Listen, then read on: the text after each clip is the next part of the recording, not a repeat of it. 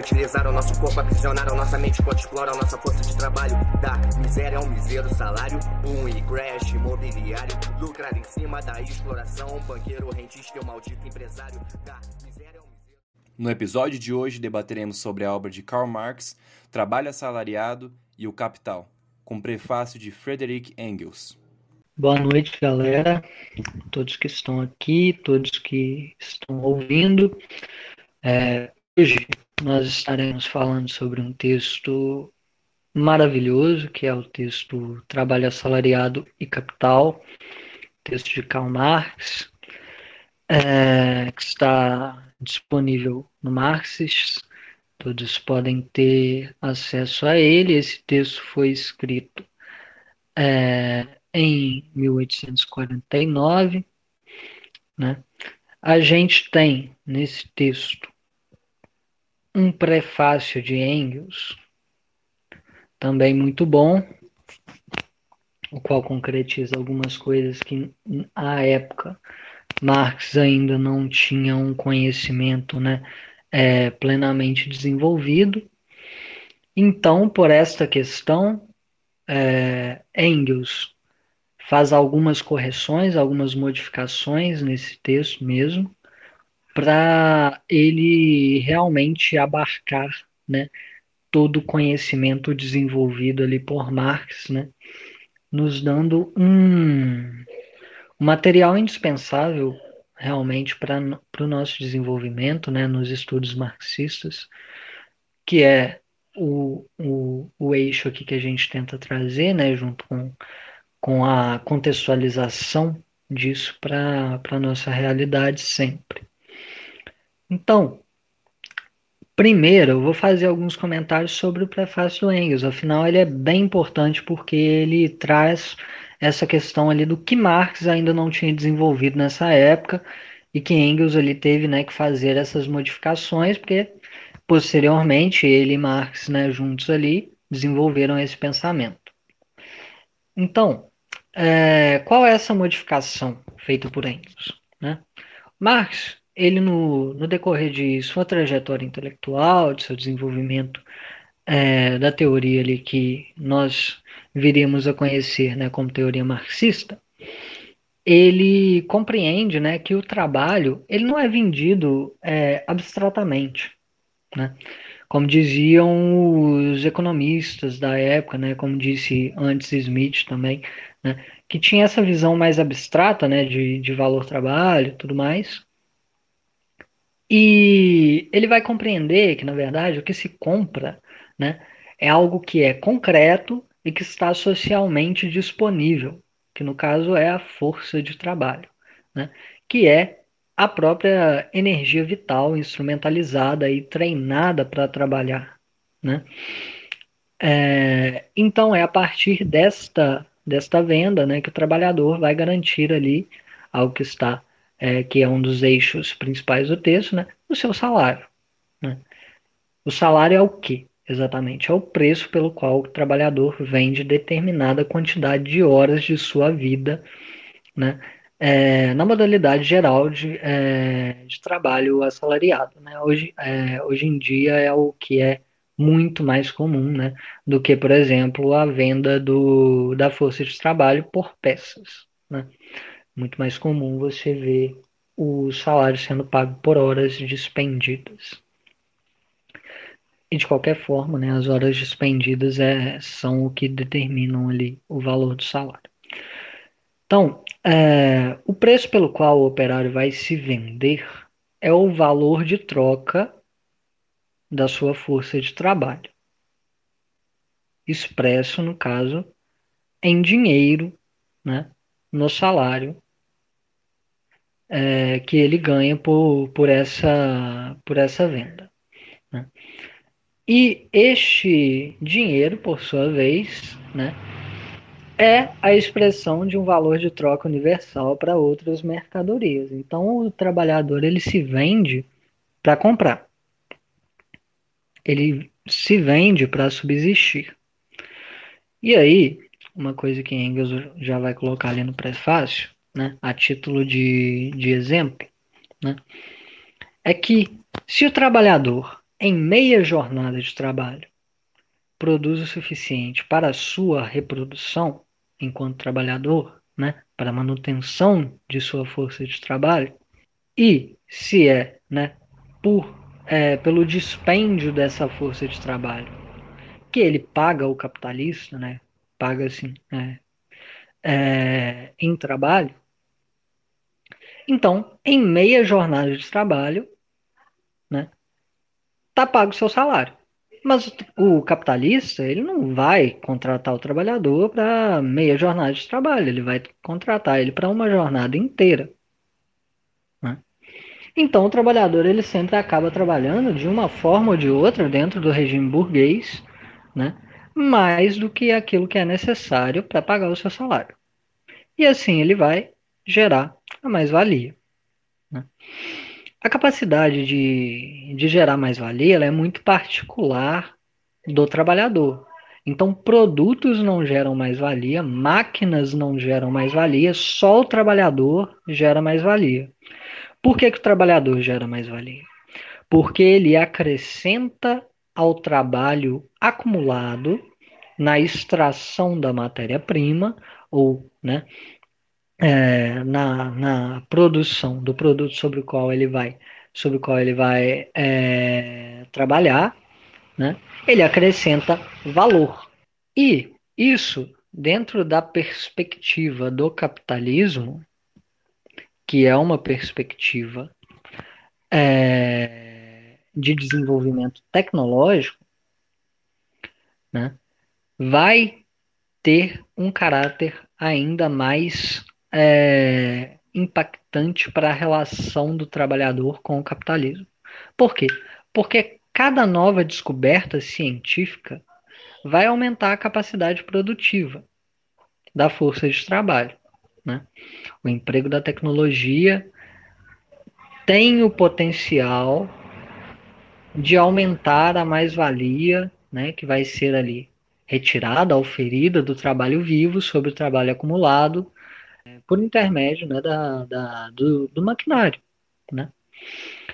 É, então, o que se aumenta neste processo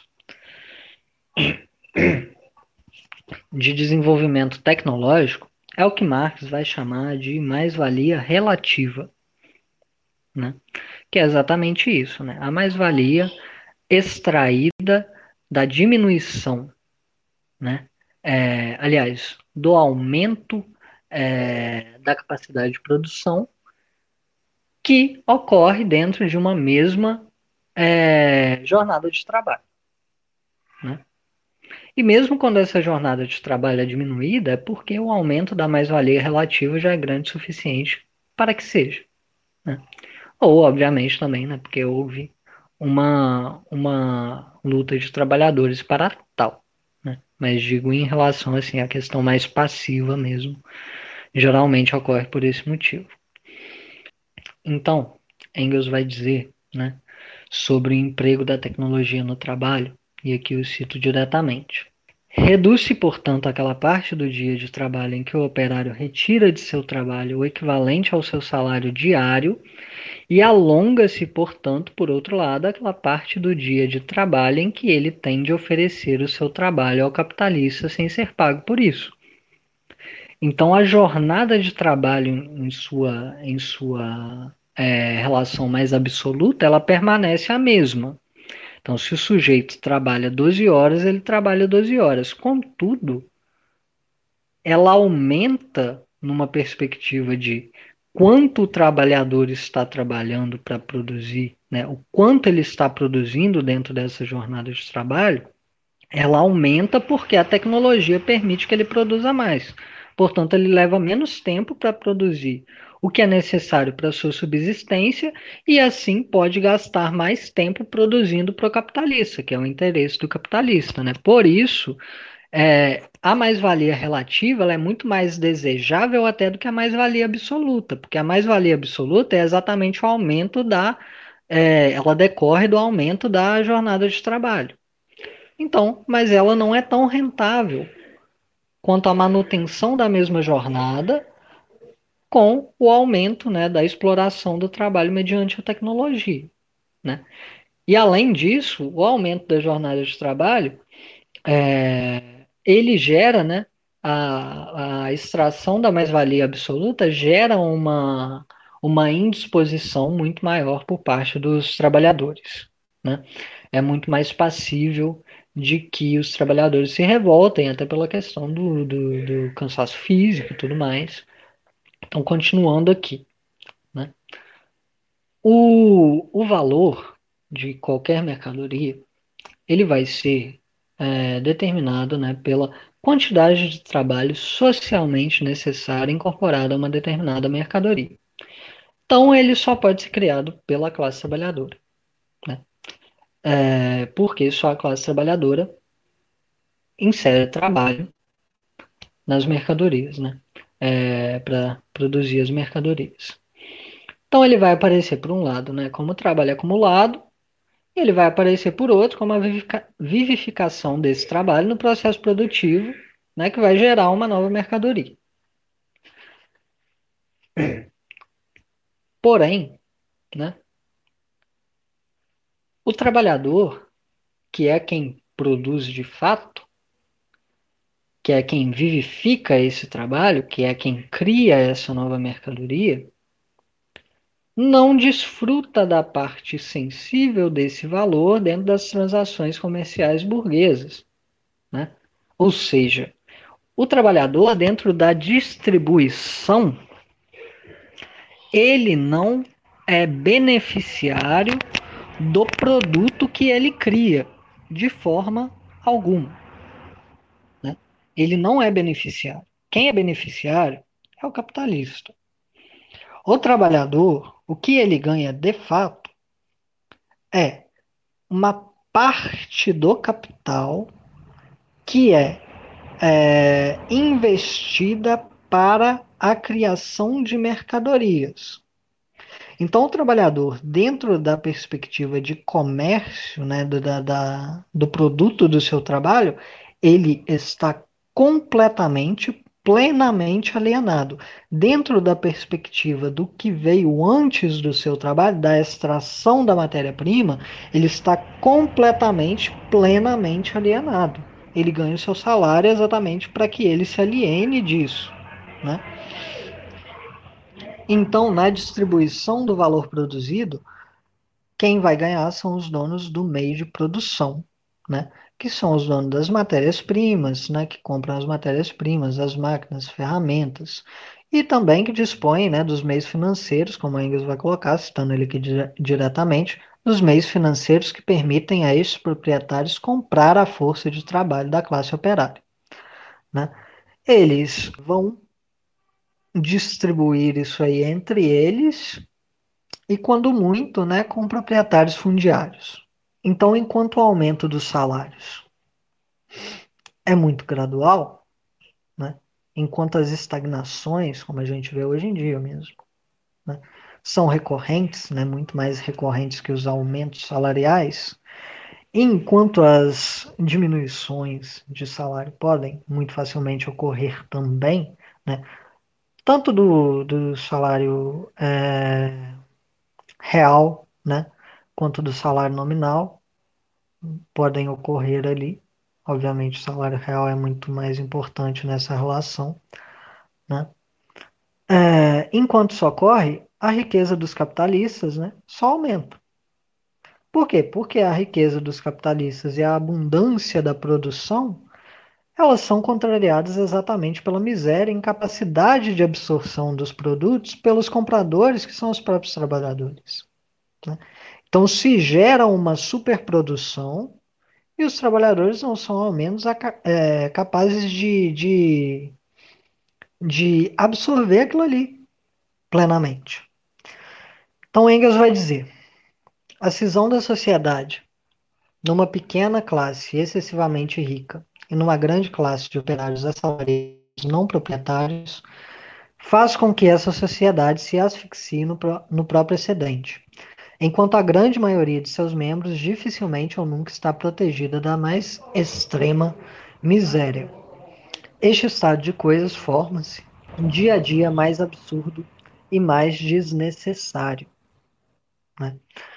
E isto é um dos grandes eixos que é, vão realmente advogar pela necessidade de uma revolução socialista dentro do marxismo.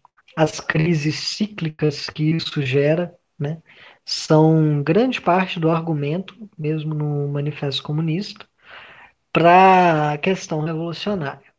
Agora, partindo para o texto do Marx, Marx vai dizer, primeiramente, nesse texto, que a luta de classes ela é afirmada nas bases materiais das relações econômicas dentro da sociedade de classes. Então, a luta de classes ela é decorrente, como Stalin também vai colocar em sobre o materialismo histórico e sobre o materialismo dialético, ela é decorrente do desenvolvimento das forças produtivas, das relações econômicas que seguem este desenvolvimento. Né? Esse texto de Stalin a gente já até leu e ele explica isso de forma bem, bem simples. Né? É, a galera se confunde um pouco porque estão acostumados né, a ouvir ah, a história da, da humanidade, a história da luta de classes, é só uma simplificação da, da questão mesmo.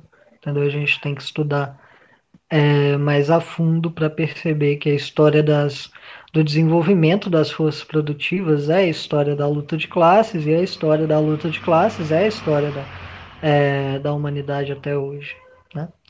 É por isso, é nessa relação que se insere. É, então, dentro da sociedade capitalista, né, que a época da escrita do texto era a sociedade europeia, essa oposição ela vai se dar de forma prototípica entre o domínio da burguesia e a escravidão do proletariado. Né? Escravidão assalariada, bem entendido, né, para que a gente não confunda épocas históricas. O imperialismo, quando ele, quando ele surge, né, quando ele vai se desenvolvendo, na verdade ele modifica isso. Né?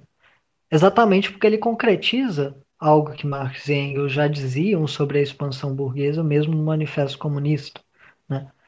que é exatamente o domínio burguês do mundo, né?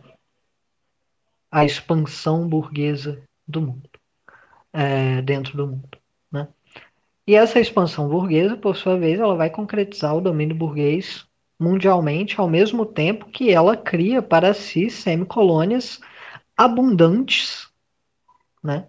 porque os países da centralidade são uma minoria numérica, né? então cria para si semicolônias abundantes e plenamente oprimidas enquanto nação. Por isso que o leninismo dita que a contradição principal do século XX é imperialismo-nação. Na virada do século XIX para o século XX, mas mais concretamente no século XX. Né?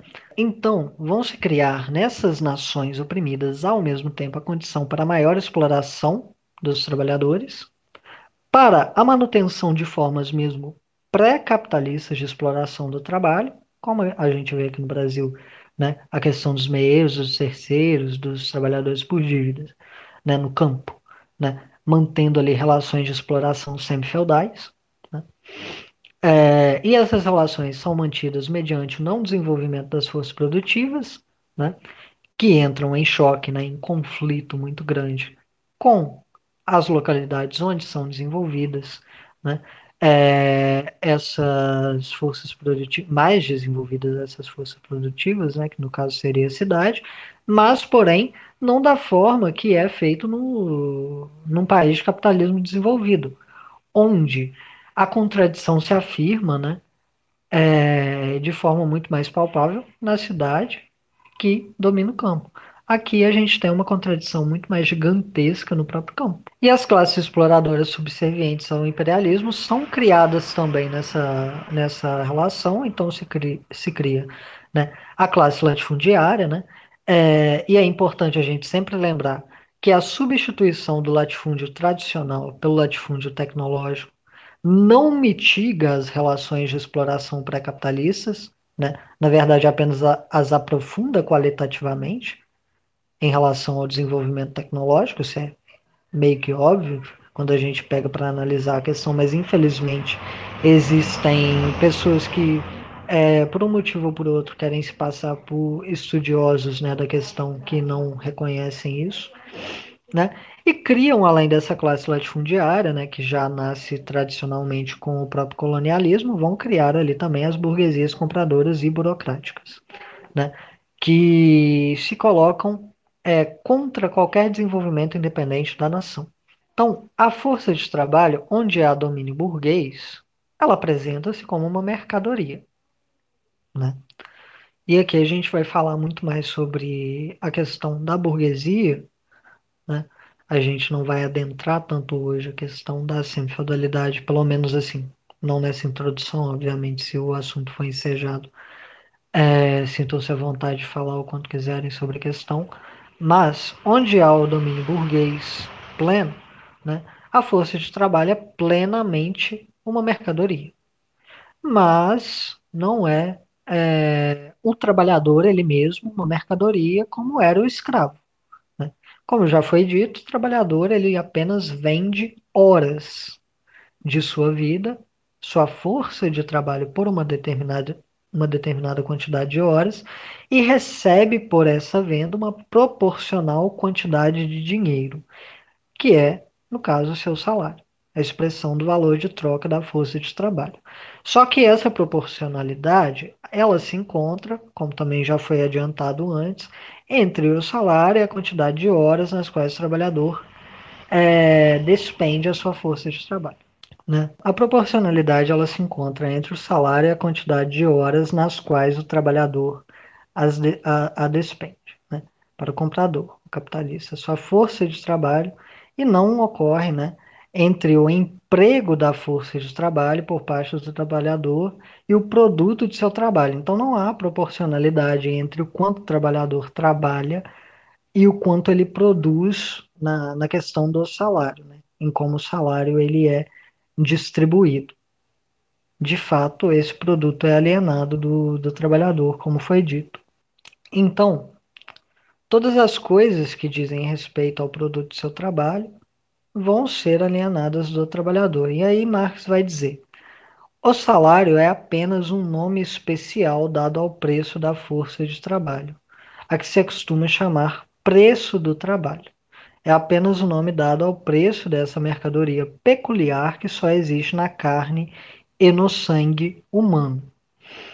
Então o capitalista ele despende por sua parte, né, do capital variável para comprar essa força de trabalho e é, por isso o trabalhador ele é comprado antes de produzir, né? É, e ele é comprado para produzir. E aí a gente tem que se questionar, né? Por que, que o trabalhador trabalha dentro de um regime que literalmente o aliena de todo o produto de seu trabalho e lhe dá apenas uma parte é, ínfima da, da, da sua capacidade produtiva, da, do dispêndio de sua força produtiva, sendo que ele, de fato, produz muito mais do que ele é pago. Ele trabalha para sobreviver. Né? Então ele compra com que, com que ele ganha o que é necessário para sua existência e não para sua vida, de fato, porque existência e vida são coisas diferentes. Né? É, e quando ele de fato vive, ele não vive pelo trabalho, porque afinal o trabalho é o que vivifica o homem desde o começo. Né? O homem trabalha para se tornar homem. O homem só se torna homem, né? só se torna ser social, ser humano, na prática do trabalho. Mas este trabalho dentro do regime burguês, ele, ele, não, ele não tem esse, esse caráter de vivificação do homem, de humanização do ser humano. Ele vive o trabalhador no ambiente externo ao trabalho, na aquisição de produtos, de mercadorias, né? das quais né, outros trabalhadores também foram alienados, ou ele mesmo e das quais são alienados todos os trabalhadores é, socialmente, de uma forma ou de outra.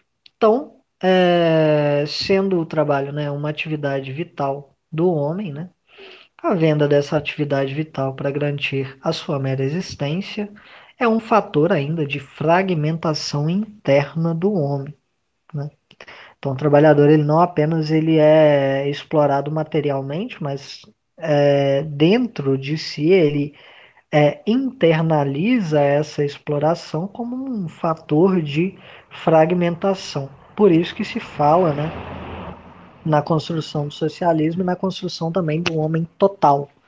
Porque o homem sob o capitalismo ele não tem a capacidade de ser total, exatamente porque ele é alienado de seu trabalho.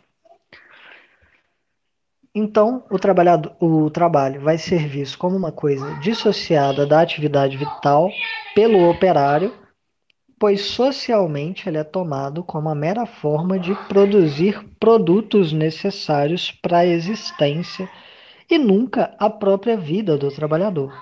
Né? E o trabalhador, por sua, por sua vez, ele só vai ver isso como valor de troca, né? na perspectiva de seu salário.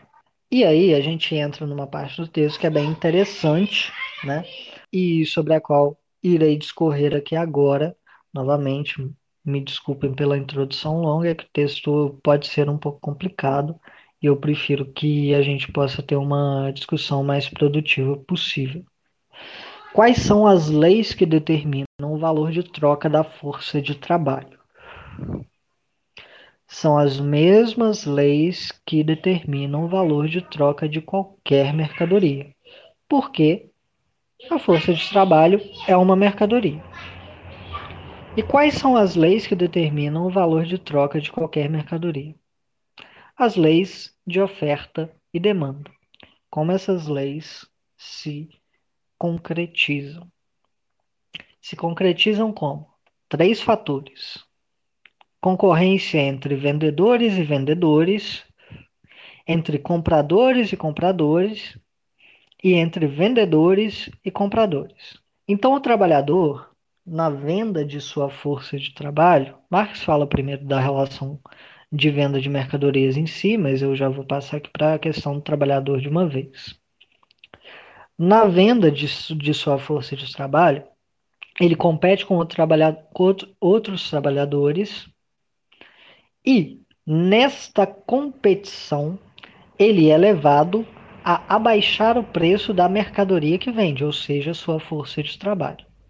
A gente vê isso bem claramente né, com a situação dos trabalhadores em nações oprimidas, né, do, do pessoal técnico nas nações oprimidas, né, que são extremamente é, desvalorizados pela grande oferta de força de trabalho sob o imperialismo né, e pela maior capacidade também de formação e desenvolvimento técnico nas nações da centralidade do capitalismo, né, nas nações imperialistas.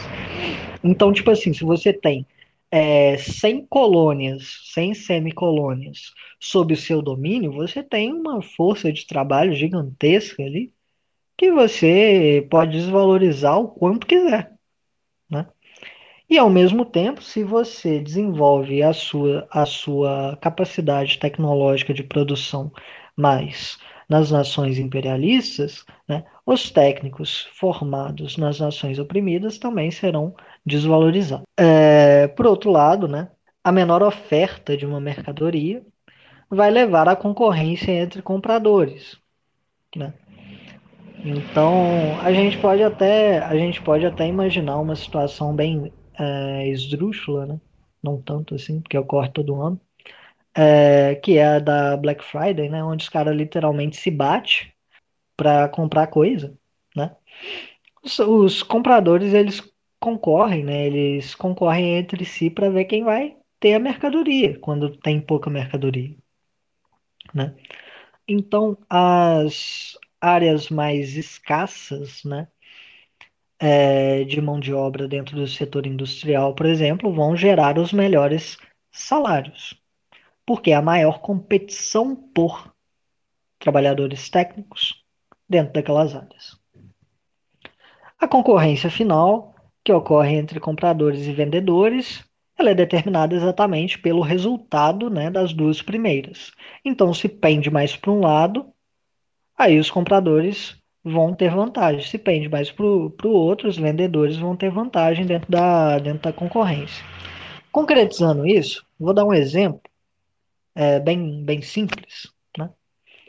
Se existem 100 trabalhadores para cada mil capitalistas, a concorrência entre capitalistas é muito forte. Né? Porque todos os mil capitalistas querem ao menos um trabalhador. E pode ser também que um deles queira os 100. Né? E aí eles vão competir tanto mais por esses 100. Então, a monopolização ela vai ocorrer quando há maior escassez. Né? Inclusive, a previsão da escassez gera a monopolização especulativa, né? como a gente pode ver, por exemplo, no caso das terras monopolizadas aqui mesmo no Brasil, em relação, em razão da, da previsão da escassez do petróleo. Né? Então, quando surgiu a agroquímica, né, começaram a monopolizar a terra, porque o, o petróleo vai acabar e, portanto, precisamos de outras formas de gerar combustível, e a agroquímica está aí para gerar né, é, combustíveis que são retirados ali é, de coisas que antes eram tidas apenas como alimento. Então, quando a competição entre compradores é grande, a competição entre vendedores vai se aquietar, né? E os preços vão subir, né? O preço da mercadoria, né, que os vendedores estão vendendo vai subir de forma mais ou menos igual e gerar uma estabilidade entre eles, né? É, como a gente pode ver, agora voltando para a relação do capitalista com, com a mercadoria, a gente pode ver isso hoje em dia, por exemplo, na época imperialista, com a questão dos truches e dos cartéis, que são formados todos, né, exatamente para maior estabilidade entre vendedores, né. Os cartéis, por exemplo, né, são o nivelamento de preço ali de forma mesmo ilegal, né, é, para que, que haja né, é, a diminuição dessa competição entre vendedores e o aumento consequente da competição entre compradores. Contudo, né, quando a gente vai olhar para a realidade, a situação inversa é muito mais comum em relação aos trabalhadores, mas também em relação à venda de produtos. Né?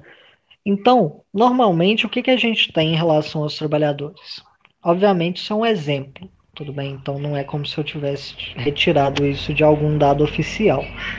Então, digamos, você tem 100 mil trabalhadores para cada 10 capitalistas em um determinado ramo industrial. Assim, cada capitalista pode escolher entre esses 100 mil trabalhadores, considerando suas necessidades produtivas, digamos, 3 mil trabalhadores para empregar. E aí a gente acaba que a gente ainda tem 70 mil trabalhadores desempregados ao final disso aí. E esses trabalhadores, portanto, terão de competir entre si para adentrarem outro ramo industrial. A ameaça do desemprego nesse ramo onde foram contratados né, os 30 mil trabalhadores e nos demais ramos é o que causa a diminuição do preço da mercadoria viva que é o trabalhador, ao causar a competição entre trabalhadores, ou seja, a competição entre vendedores de força de trabalho. Além disso, a gente tem que levar em consideração, novamente falando sobre a questão dos técnicos e dos operários menos treinados, né, que o operário que precisa de menor treinamento, né, é, também vão vender, é, também vai vender a sua força de trabalho a um preço menor. Né? Afinal, o seu custo de produção enquanto operário é menor. Né? O tempo dispendido em sua produção enquanto operário é menor. Então, o que vai determinar o custo do operário é o seu treinamento, sua capacidade para moradia e a fome. Né? Então, ele tem que morar em algum lugar, ele tem que comer, ele tem que ser treinado. Esses são os custos de existência do operário junto a essas determinações, vão ter os custos de reprodução da vida, né, de sua capacidade de trabalho deste operário. O lucro do capitalista ele vai ser determinado pela comparação entre os custos de produção e o valor de troca da mercadoria no mercado, né? que vai ser expresso em dinheiro, né? ou seja, como preço. A alta de uma mercadoria ela só é possível quando há a queda do preço de outras mercadorias. E o mesmo é válido para a classe trabalhadora enquanto mercadoria. Né? Então tem um dado muito importante, muito interessante, é, que Marx vai trazer para a gente, que é a questão da desvalorização da moeda e do salário. Eu estava conversando com o Alexandre mais cedo sobre isso. Por quê? Porque na cunhagem de moedas de ouro, prata né, e cobre, né, o preço da moeda vai decair em relação com a alta do preço das mercadorias. Também decai se houver um influxo muito grande de é, matéria-prima para a produção dessas moedas. Marx até fala disso em relação à própria América, né, à própria colonização. Né? E relativamente, o preço das de demais mercadorias também vai cair quando há alta do preço das mercadorias. Por quê? Porque se você aumenta o preço de uma mercadoria e o outro preço, mesmo que permaneça o mesmo, ele vai ter caído em relação àquela mercadoria. Hoje em dia, e é por isso que é tão interessante isso. A gente vê esse mesmo processo ocorrendo, né? Por parte do papel moeda, com as crises inflacionárias e de hiperinflação. Então, a alta do, dos preços de diversos produtos, como a gente está vendo na, numa, na nossa crise atual, ela é seguida da desvalorização da moeda. Né? Esta alta dos preços seguida da desvalorização da moeda, ela é causada por desequilíbrios no mercado interno. E nas nações oprimidas, isso tem um motivo muito particular, né? principalmente agora que estamos sob o, o neoliberalismo. Né? É, o motivo é o estímulo desregrado da exportação. Correto? Então a gente pode analisar a situação atual e perceber muito claramente, né, com, com a alta do preço do arroz, do leite, por exemplo, e de outros produtos, e a consequente desvalorização do salário real, a realidade que Marx está descrevendo. Né? E esta realidade, por sua vez, ela se torna tanto pior, dado que a gente teve uma reforma trabalhista que aumentou a possibilidade da extração de mais-valia absoluta, porque ela aumenta a flexibilização das horas de trabalho. A gente tem todos os, todos os momentos a tecnologia empregada sendo aumentada, obviamente aqui no Brasil, pela nossa condição de subordinação muito mais lentamente, mas a gente tem sempre a tecnologia sendo empregada mais e mais para extração da mais-valia relativa. A gente tem os salários estagnados e a gente tem a nossa posição frente ao mundo permitindo que nos empurrem tanto produtos de primeira necessidade, sejam eles processados, né, outras coisas, quanto insumos agrícolas e outras necessidades da produção a um preço mais elevado do que o preço, né, é, que seria, digamos assim, justo.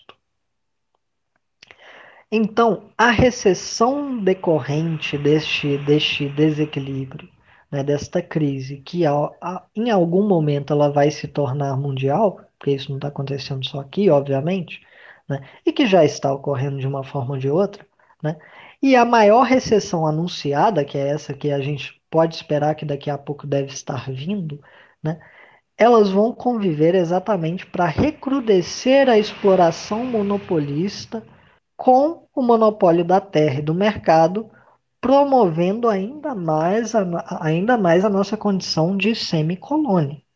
Então, quando a gente olha para este, este problema, a gente percebe que Quando a perda de lucros dos capitalistas ocorre pelo desequilíbrio entre oferta e demanda por parte da maior oferta, vai ocorrer a fuga de capitais, porque não é mais rentável, não é mais rentável para eles que eles ofereçam, ofereçam, ofereçam e isso não seja absorvido.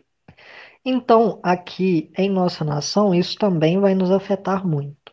Por quê? Porque a maior produção de matérias-primas e alimentos pelas próprias nações imperialistas em conluio ou a injeção de capitais para maior produção numa semicolônia mais rentável, essas coisas vão determinar o desinvestimento numa determinada nação oprimida também causando crises, né? Então esse é o, essa é outra determinação que corrobora a questão, né, é, de como o imperialismo ele ainda está vivo, ele ainda é real ele ainda diz respeito às nações que têm capacidade para desenvolver capital monopolista. É, é importante que a gente lembre-se sempre né, que essas relações elas não são particulares a nenhum destes processos particulares exemplificados, elas não são particulares aos processos atuais ou aos processos locais elas não são particulares a um certo ramo industrial, mas elas envolvem de fato todo o processo.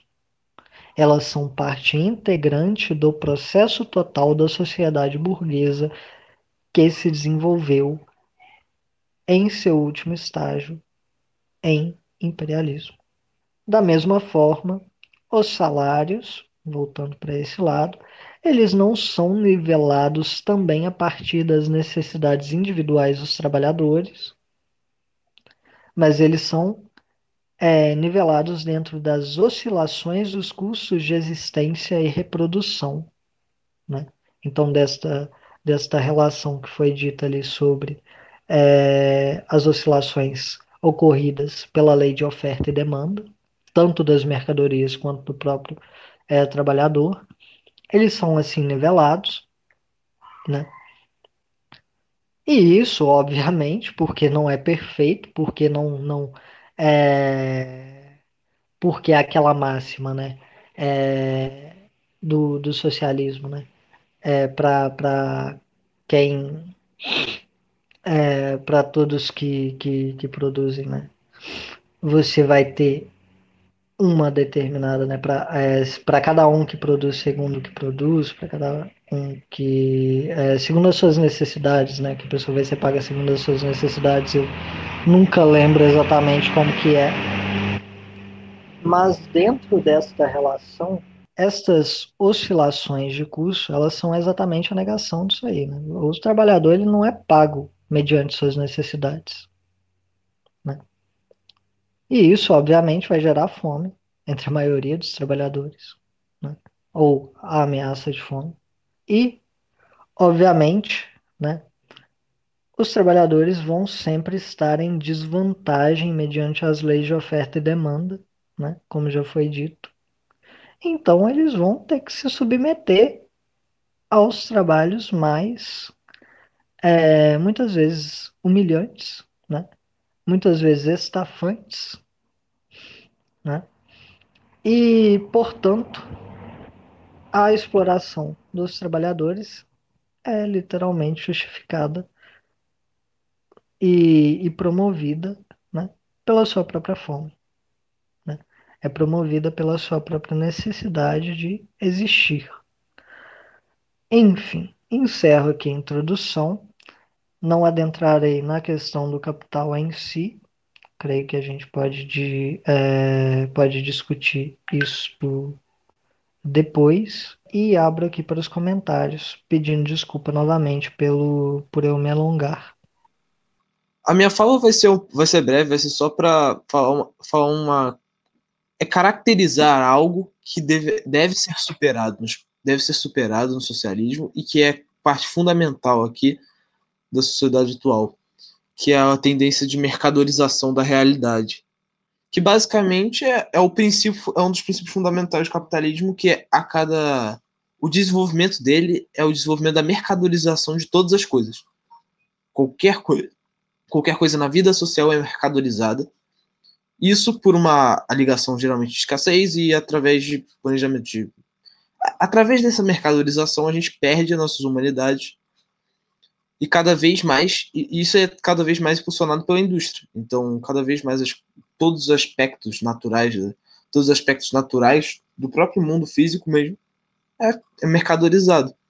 Então, cada vez mais a gente vai ter a, a gente vai ter a, recursos fundamentais para a vida, não socializados ou através de planejamento, coisas do tipo. A gente vai ter cada vez mais recursos fundamentais privados da maior parte da população.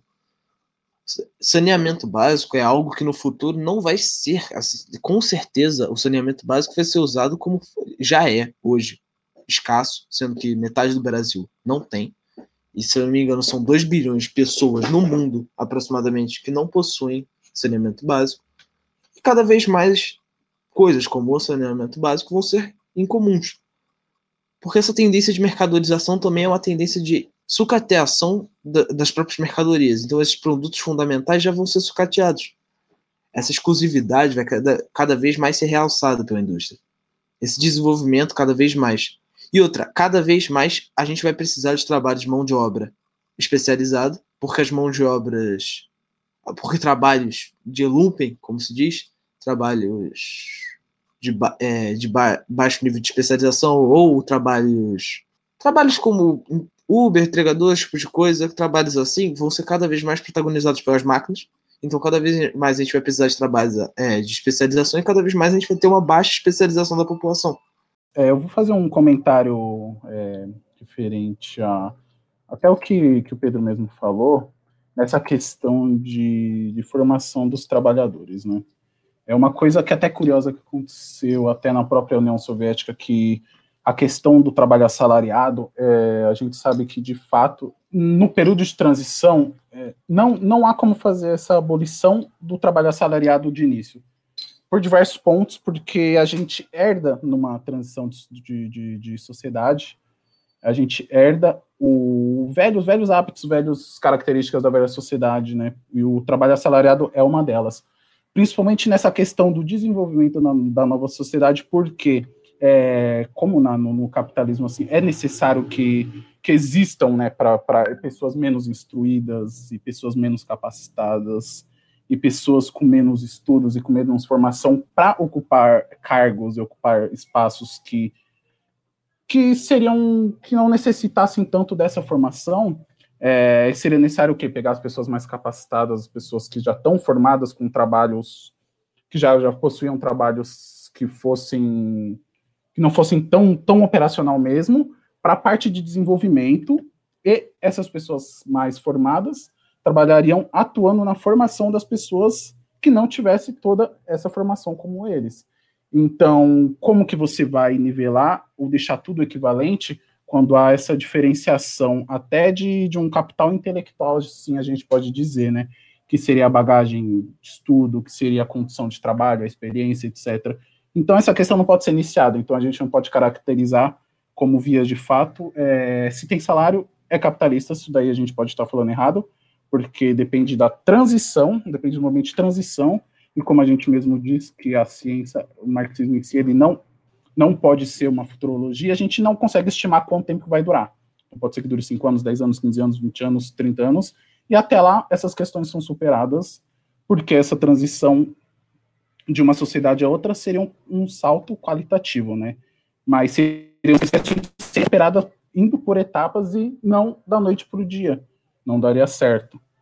E seria só uma complementação do que o Pedro falou, e uma questão que é legal também na que, o, que a, até a própria introdução do, do Marconi seria a definição do que é capital em si, né? Porque é, a gente não pode caracterizar as máquinas em si como capital, os edifícios onde as indústrias estão como capital, as matérias-primas como capital, porque a sua propriedade natural dela, a natureza dela não é de capital. É, torna-se capital a partir do momento do que lhe é atribuído, é, do que é a relação determinada para ela.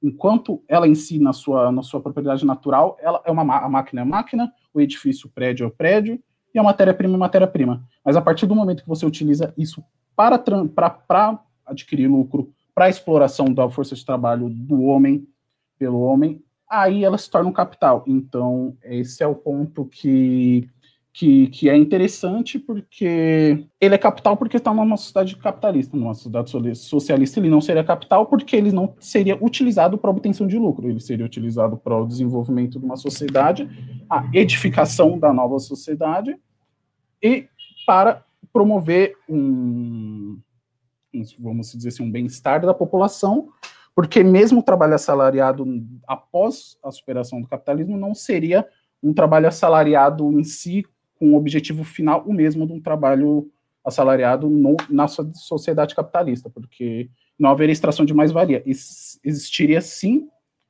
o excedente da produção, mas que seriam destinados ao desenvolvimento da sociedade, com infraestrutura, com tecnologia, com, tudo que fosse relacionado ao desenvolvimento da sociedade por si só, e diversos tipos de capital também nós temos. Nós temos capital constante, que seria. É, todo capital que é por meio de produção seria constante, porque ele não varia de acordo com a produção. É, a, seu, a sede onde está a indústria, ela não, ela, ela está ali. Então, o valor dela em si ela não muda de acordo com a sua produção, diferente do capital variável, que é tudo que se seria transformado na, na força de trabalho tudo que seria reproduzido e, e, geraria um excedente. Tudo que gerar um excedente ou equivalente ao custo de produção, né, que é o que o Marconi falou na introdução dele, que o lucro é o que você vai adquirir a partir do, do custo de produção além. Aí seria o lucro, seria a mais-valia, e seria o que ele tira do, do, do trabalhador. Seria a parte da exploração mesmo do trabalhador. E a mais-valia pode variar, maior, menor, isso tudo depende da produção, do modo de, de produção do trabalhador, se ele é por peça, porque automaticamente, se ele trabalhar por peça, automaticamente vai trabalhar mais, ele vai produzir mais, porque ele depende da produção dele para poder ganhar, né? Porque se ele produzir duas peças, vai ganhar por duas peças. Produzir uma peça por uma peça, se ele produzir dez peças, ele vai ganhar por dez peças.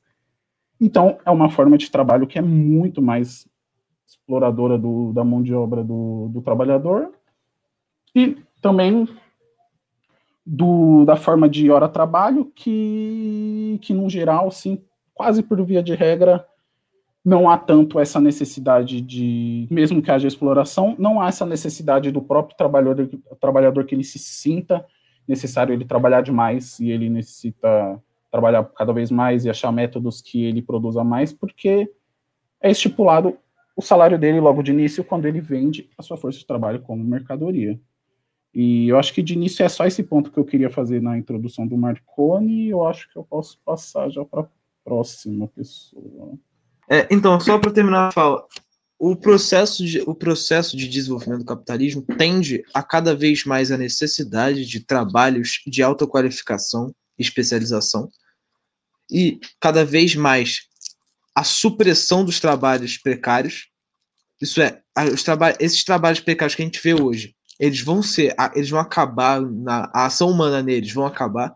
Então, a, a cada o processo dentro desse capitalismo de mercadorização, de precarização, de todas essas co condições, cada vez mais é de desemprego é e cada vez mais é do mantimento do Estado sobre uma renda sobre uma renda estável de subsistência. Então, cada vez mais a gente vai ver a precariedade em massa e os futuros distópicos que a gente provavelmente imaginava vão cada vez mais se tornar uma segunda-feira, uma realidade. E principalmente, aqui a gente tem também a, a questão do que o socialismo é superior nesse sentido. Os, é, os planos quinquenais, todo o projeto de planificação da economia, a, o planejamento no geral, ele tende ao. Ele, ele tende, além da de frear um pouco esse essa desenvolvimento da produção no capitalismo, esse desenvolvimento das máquinas que o capitalismo realmente tem, além dele frear para o bem humano, ele também tende a planejar um desenvolvimento mais estável. Então, cada vez mais, é, no socialismo, cada vez mais a gente pode ter é, desenvolvimento das fazendas, pode ter desenvolvimento das fábricas, então, onde a gente pode, pode ter trabalhos dignos, reais, e que sejam e que não sejam tomados pelos robôs.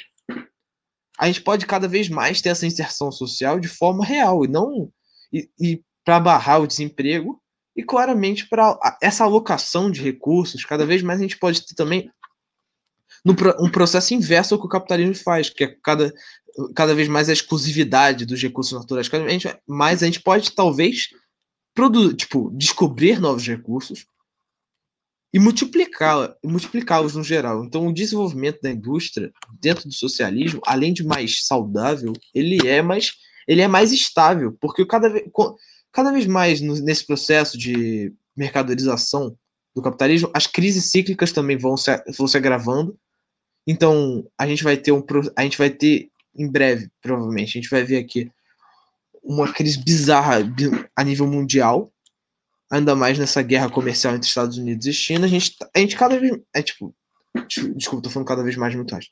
Mas de qualquer forma, a gente cada vez mais vai ver crises cíclicas mais agudas decorrentes desse processo de mercadorização.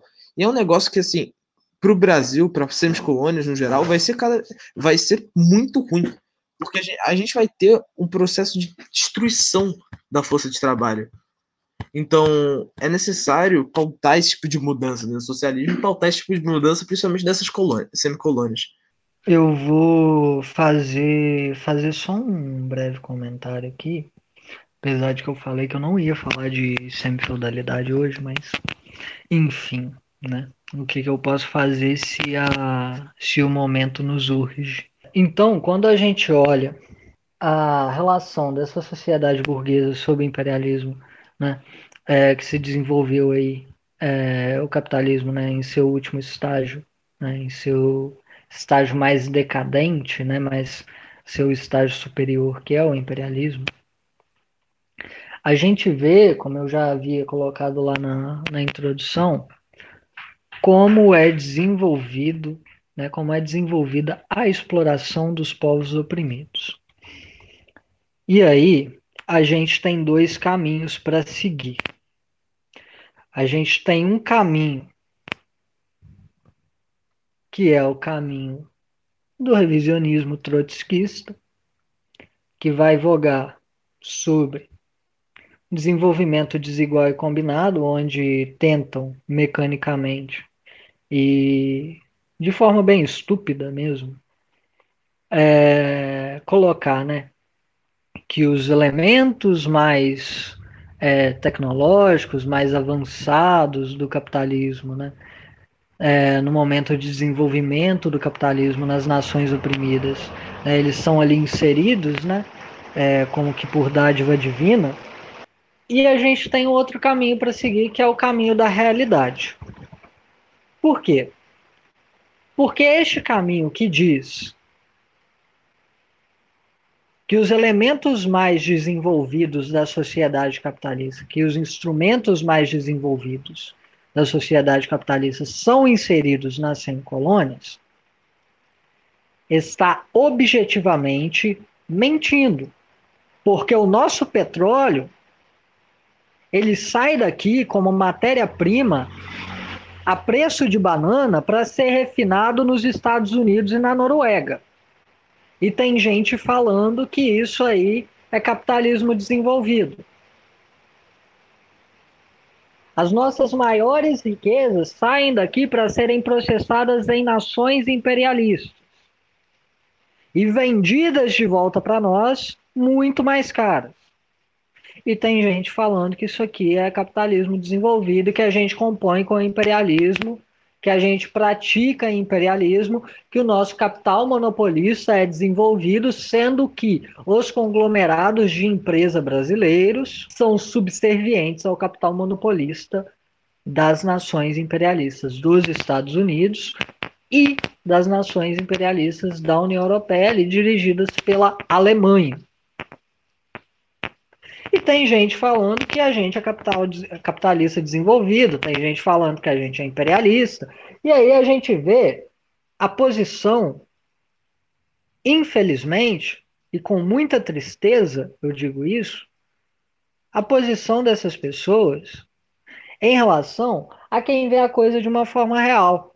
A posição dessas pessoas em relação a quem vê que o imperialismo nas nações subordinadas, oprimidas, o imperialismo ele mantém formas pré-capitalistas de exploração do trabalho. Ele mantém no campo relações pré-capitalistas de propriedade. Não houve nem ao menos uma, uma reforma agrária, pífia que fosse, no Brasil. E quando o João Goulart propôs, e olha que João Goulart era um entreguista, quando propôs a mínima reforma, ele não apenas foi retirado do poder, como posteriormente foi assassinado. E as lutas populares que tentaram se afirmar naquela época foram duramente reprimidas. Exatamente por quem? Pelo capital monopolista. Quem foi morto, quem foi morto naquela época, majoritariamente era quem estava lutando. Obviamente, todos que estavam envolvidos em qualquer tipo, mesmo os revisionistas, sofreram ali as rebarbas disso. Mas quem foi massacrado era quem estava lutando pela libertação da nação brasileira, da ditadura palpável, sensível, a qual, à época, revisionistas tentavam pacificamente né, resolver democraticamente, nessa visão de democracia abstrata que tem, tentavam resolver. E essas pessoas que se voltaram de fato contra o imperialismo e que não, não se é, não, não se, se prestaram ao papel ridículo e covarde de se subordinar ao imperialismo, de conviver pacificamente com entreguistas, elas foram mortas, brutalmente assassinadas. O povo foi brutalmente assassinado, o movimento popular foi brutalmente assassinado. Para ter hoje em dia gente que, infelizmente, de forma muito triste, muito vergonhosa pela parte deles, tentam dizer que ah não, a nossa análise estava certa, não deveria ter eh, ocorrido uma guerra popular naquela época, porque era um momento contra-revolucionário. Todos os momentos são contra-revolucionários se você não está fazendo revolução, todos.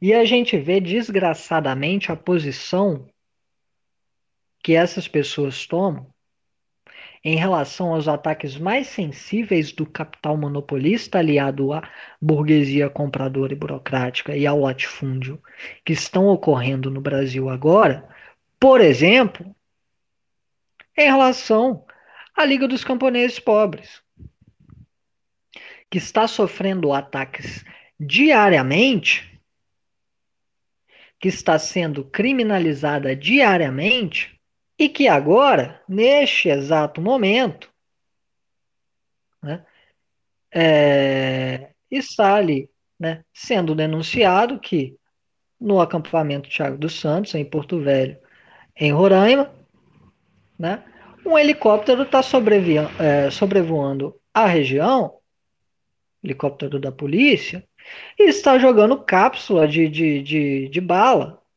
para incriminar os camponeses para falar que eles que estão atirando. É este, este o estado em que vivemos. Um estado latifundiário burguês, onde os latifundiários, como classe de vagabundos que são, tentam de toda forma conter qualquer tipo de movimento camponês exatamente porque eles precisam das formas de exploração pré-capitalistas mantidas. E quem não defende a revolução agrária, quem estando numa organização que se diga revolucionária não está compondo com os camponeses, principalmente no momento desse, está compondo com a reação. Não diferencio não diferencio isso aí do latifundiário. Porque se não está contra, está a favor. Tem estudo, tem organização, tem movimento de massas para tal. Eu não estou falando da Dona Maria, Eu não estou falando do Joãozinho, eu estou falando de quem tem organização, de quem tem, de quem tem movimento de massas e não está compondo. Se não está a favor, está contra. Se está tirando o corpo fora, igual infelizmente, desgraçadamente, o, o MST lançou nota tirando o corpo fora, está contra. Este é um momento de solidariedade. E se não está sendo é, mantida, se não está sendo afirmada essa solidariedade, no mínimo, de boca, porque obviamente nem todo mundo tem a capacidade de sair de onde está para ir lá os ajudar presencialmente, e nem todo mundo tem organização para sair às ruas para os apoiar, mas se no mínimo de boca você não está fazendo, e não seria o caso dessas organizações, elas têm capacidade para tal, você está literalmente, obviamente e de forma muito palpável contra. E você está reproduzindo pautas pequeno-burguesas, e você está compondo com o mesmo capitalismozinho que você diz que é desenvolvido e que você diz que você está lutando contra. Porque este capitalismo ele é dependente da classe latifundiária. Porque este capitalismo ele só existe no Brasil porque os imperialistas assim o querem. Nossa nação nunca foi independente de fato. Independência formal no texto legal é uma coisa. Todas as formas de exploração de trabalho que são aqui hoje mantidas, seja, sejam as formas capitalistas, sejam as formas pré-capitalistas que existem, e a negação delas é uma imbecilidade,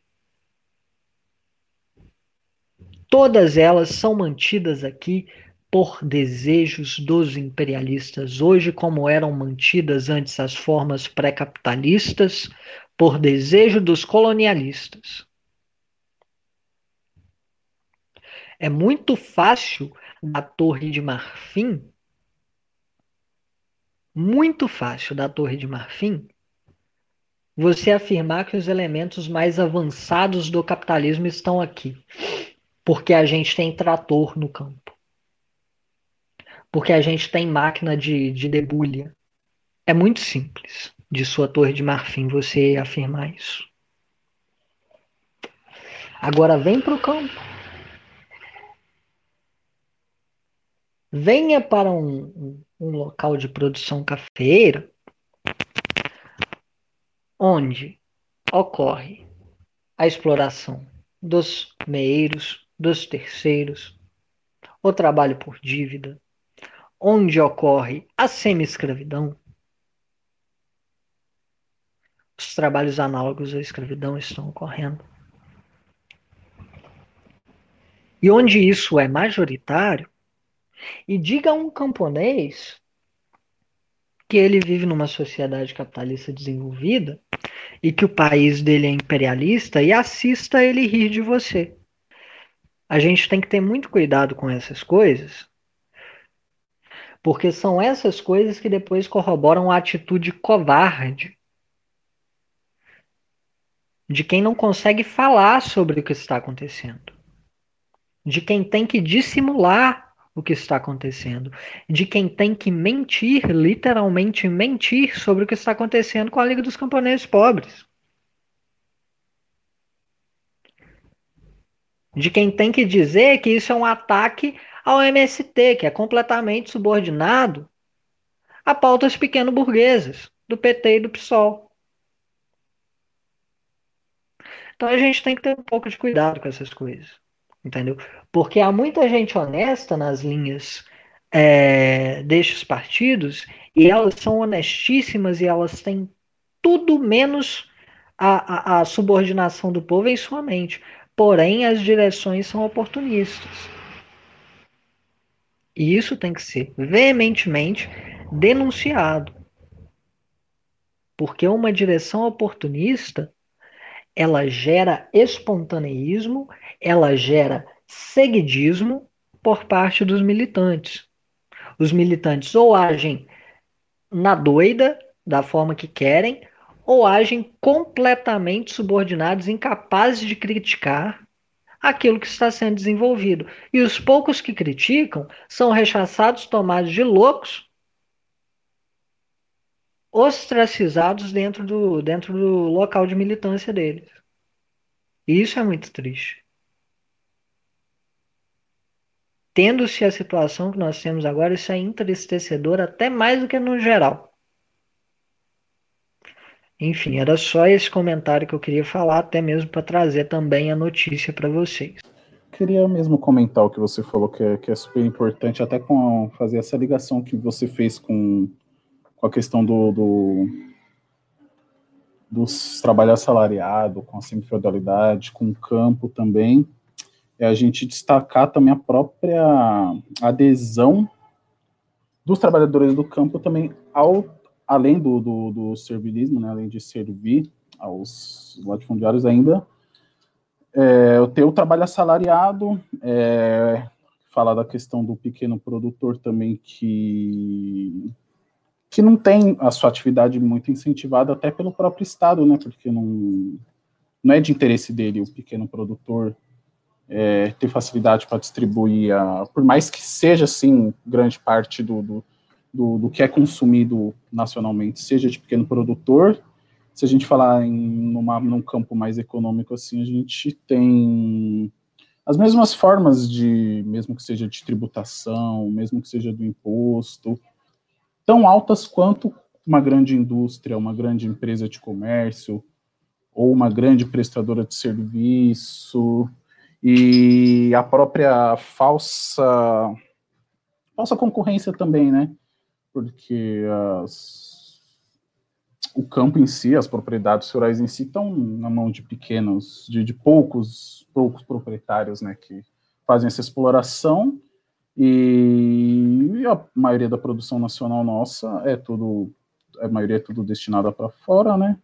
Não importa o que seja trigo, seja soja, seja café, não importa o que seja, né? Ele acaba sendo produzido cultivado tudo e mandado para fora. E a gente acaba ficando com até com menos ou até com alguma coisa de, de menor qualidade ou, ou quase não ficando com nada, né? É, baseando assim até a própria economia brasileira com commodities, commodities mandando tudo para fora, para a Europa, seja para a Europa, para os Estados Unidos ou, ou o que seja, né? Então, a gente vê que mesmo com com a adoção né, de, de, de, novas formas de trabalho, de tecnologias, o caráter de semicolônia no país continua a mesma coisa, porque a condição de, de em si do trabalho não se modificou, independente se ele tenha tido novas, novas formas de trabalho, em si de meios de trabalho, ou seja, pra, independente do que seja com a tecnologia ou com a, rela a relação de trabalho é a mesma é ainda ele está servindo a pequenas pessoas, a pequenas latifundiários, ou, ou, ou o que seja.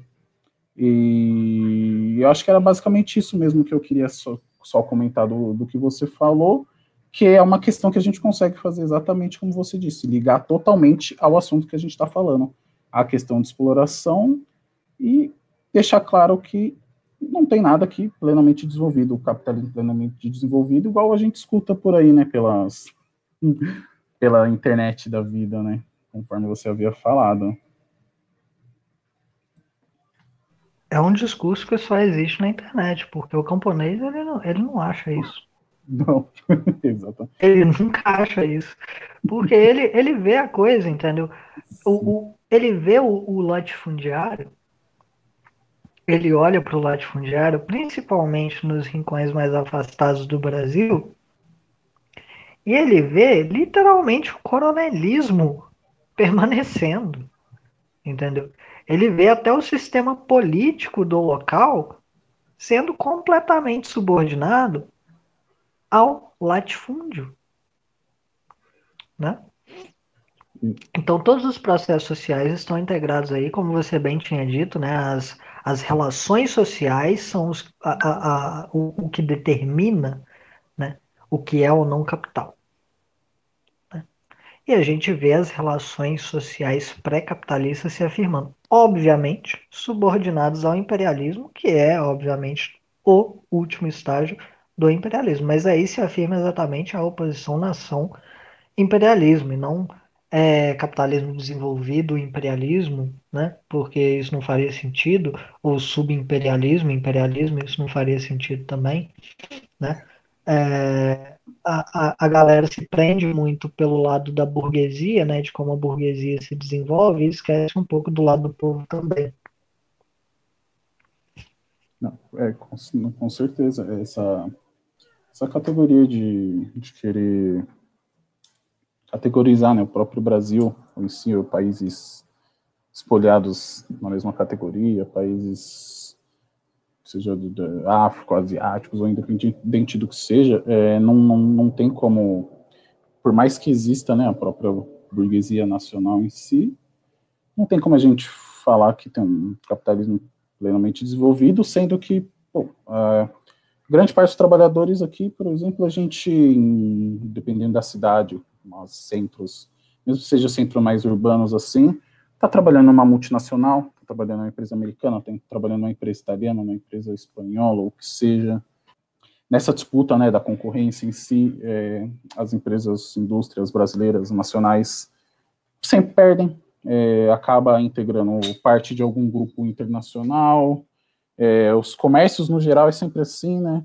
A gente pode até ver que os produtos desenvolvidos nacionalmente em si não, não tem nem tanta visibilidade, né? Não, porque comparado aos grandes conglomerados de fora, grandes marcas de fora em si. Então, acho que mesmo que você não, pô, não compreenda se a questão, você vê no dia a dia que não faz sentido você falar que é desenvolvido. Cara.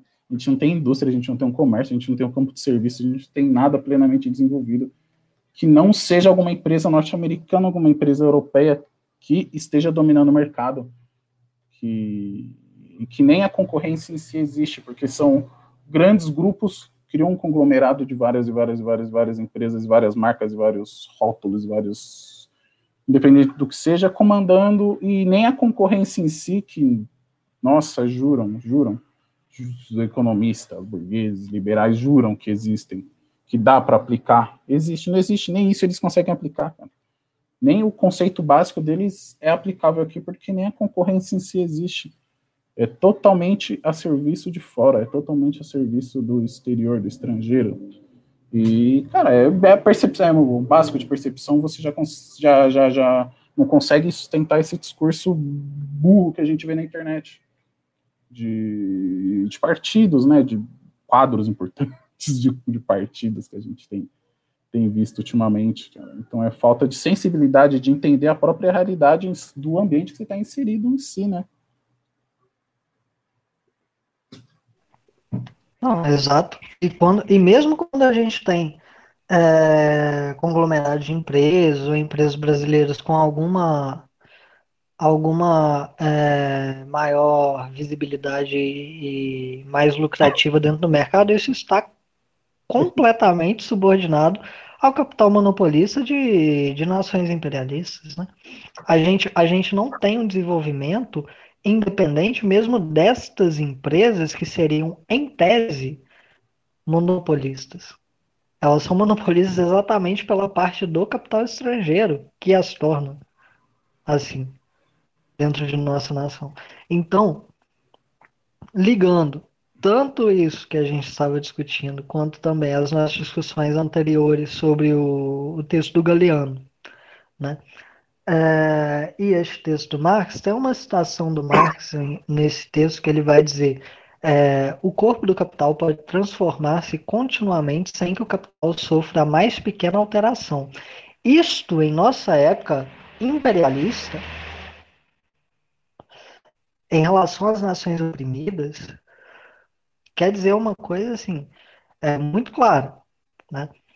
Quando a gente pega o Galeano, as nossas discussões que a gente teve sobre as veias abertas da América Latina, o livro do é, Eduardo Galeano, ele vai falar, né, sobre como a nossa subordinação material, sobre como a, a, o empreguismo, né, dos governos que eram instaurados aqui exatamente por não termos independência política e econômica, é, como esses governos, né, eles sustentam, né, a, a miséria da América Latina de forma geral, do Brasil é, também, é, como esses como esses governos aqui instaurados pelo próprio imperialismo, né, na época imperialista, é, eles vão sustentar isso, e como isso também vem desde a época do colonialismo, obviamente.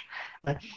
Então, a extração destes produtos para gerar lucratividade para as nações imperialistas, mediante a utilização de formas pré-capitalistas de exploração aqui no Brasil e na Bolívia e onde for, isso aí é simplesmente uma determinação do capital monopolista. É uma determinação do imperialismo. E aí, quando vamos falar de é, alguma saída disso, qualquer saída possível, a contradição que se afirma é imperialismo-nação. Porque quem insere essas formas aqui, como eu já disse, é o capital monopolista. É para a glória do mamão estrangeiro isso. Não é para nossa, não é, não é nem para a glória da própria burguesia burocrática compradora que temos em nossa nação, porque ela ainda é cachorrinha do imperialismo, cadelinha do imperialismo. Prostitui a nação prostitui as riquezas nacionais, prostitui os trabalhadores, e muitas vezes literalmente, né? É. Exato. Porque o, o, o número de prostitutas, como a Colontai já colocava, né? prostitutas literais, né? ele aumenta decorrente, é, em decorrência da, da, da, da maior é, miséria, né? então literalmente prostitui as trabalhadoras brasileiras, né? gera formas esdrúxulas de exploração dentro de um ambiente que deveria, em tese, ser capitalista ou desenvolvido de alguma forma, né? mantém estas formas de exploração exatamente para que desta semicolônia retire seus lucros, porque a galera tem que compreender né, que apesar do que o nosso queridíssimo trotskista é, Gorender dizia, o Brasil não era capitalista na época do colonialismo, não. Né? É meio estranho essa afirmação. É, é muito esquisita, entendeu? E que o capitalismo ele sempre se desenvolveu exatamente pela inserção de é, formas de exploração e mesmo organizacionais na época do colonialismo que antecedem o capitalismo. Então a gente tinha aqui o escravismo secular. É o mesmo escravismo que ocorreu lá na Europa? Não. Por quê? Porque ele convivia com formas organizativas feudais. Porque ele enriquecia a burguesia nascente na Europa. Então não é o mesmo escravismo. A gente teve o feudalismo aqui. É o mesmo feudalismo que teve lá? Não. Por quê? Porque ele convivia com o escravismo. Porque ele era uma forma organizativa de extrair trabalho, né, de, de explorar trabalho, que era utilizada em relação é, a escravos né, e não a servos. Porque ele era assim instituído para enriquecer a burguesia europeia. Isto não transforma a forma organizativa da sociedade em menos feudal. Apenas determina que não é o mesmo feudalismo que houve lá. Né? E aí a gente tem hoje em dia o capitalismo, e por que este capitalismo que suporta formas pré-capitalistas de exploração e que estes que gostam tanto de denunciar né, a, a, crítica da realidade ao invés da crítica da teoria, né, que gostam de falar bastante sobre isso é, e que repetem, repetem, repetem isso a, a, até exaustão, porque eles acham que hoje em dia o nosso capitalismo, que foi ampliado aqui no Brasil, ele não necessariamente com, é, conviverá com formas pré-capitalistas de, de exploração do trabalho. Né? Por que eles acham isso? Porque eles acham que da noite para o dia, porque a gente se tornou independente em 1822, porque a gente teve a, a questão da, da transição para o republicanismo em 1889, e por isso a gente simplesmente virou, teve uma virada é, para o capitalismo e aí se desenvolveu em nação imperiali subimperialista ou imperialista ou o que for. Gente, é simples.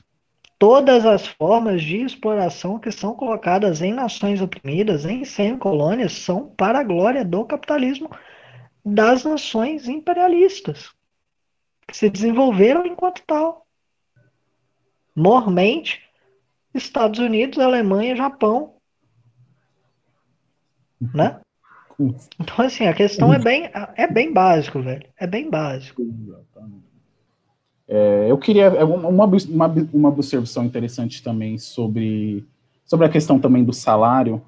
É, se a gente falar do, do próprio Ricardo, que, que até inspirado no Malthus, né, que, que eles diziam assim, salário, a gente tem que determinar o salário, né, é, de acordo com o nível mínimo que a gente que, que, que o trabalhador precisa para subsistência dele, né?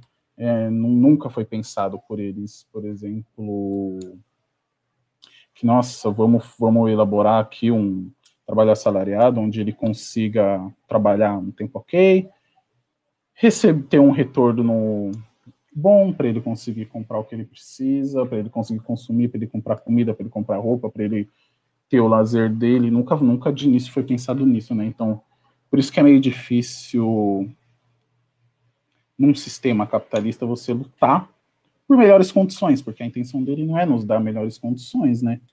É, e nem pagar muito bem, porque a partir do momento que trabalhos pagam melhores, aumenta novos trabalhadores interessados, né? E só que em contrapartida disso, entra a, part, entra a questão que você falou da oferta e demanda também, a questão dos salários. E com esses novos trabalhadores aparecendo, a gente automaticamente teria uma maior concorrência. E a tendência era ir ocupando essas vagas e sobrando vagas com salários menores, fazendo com que cada vez os salários fossem abaixados mais e mais e mais e mais. E só que essa questão é bem superada assim quando você entra no no socialismo, porque de início é, a gente vai observar que, lógico, que vai precisar ter melhorias, né? Só que essas melhorias são conquistadas, diferente da, da sociedade capitalista, não é, não é conquistado por luta de classe em si, né? E sim é despertada uma consciência de que a gente precisa dessa melhoria de salário, de que a gente precisa da melhoria dessa condição de trabalho e de que a gente precisa da melhoria do, do maior desenvolvimento. E são questões que a gente consegue observar que elas vão ser superadas sim numa mudança sistemática e, e que aí você pega esse, essa questão do, do próprio trabalho assalariado quando você conseguir edificar assim a sociedade em si, quando você conseguir fazer todo aquele desenvolvimentismo, quando você conseguir desenvolver a indústria, quando você conseguir desenvolver o comércio, quando você conseguir desenvolver plenamente a economia, vai ser possível abolir o mercado, né? Porque de início você não vai abolir o mercado, até por isso que há a existência do papel moeda, como você mesmo havia falado, né? Se existe mercado, vai existir o papel moeda e vai existir sim a relação comercial de trabalho, consumo, trabalho, consumo, etc.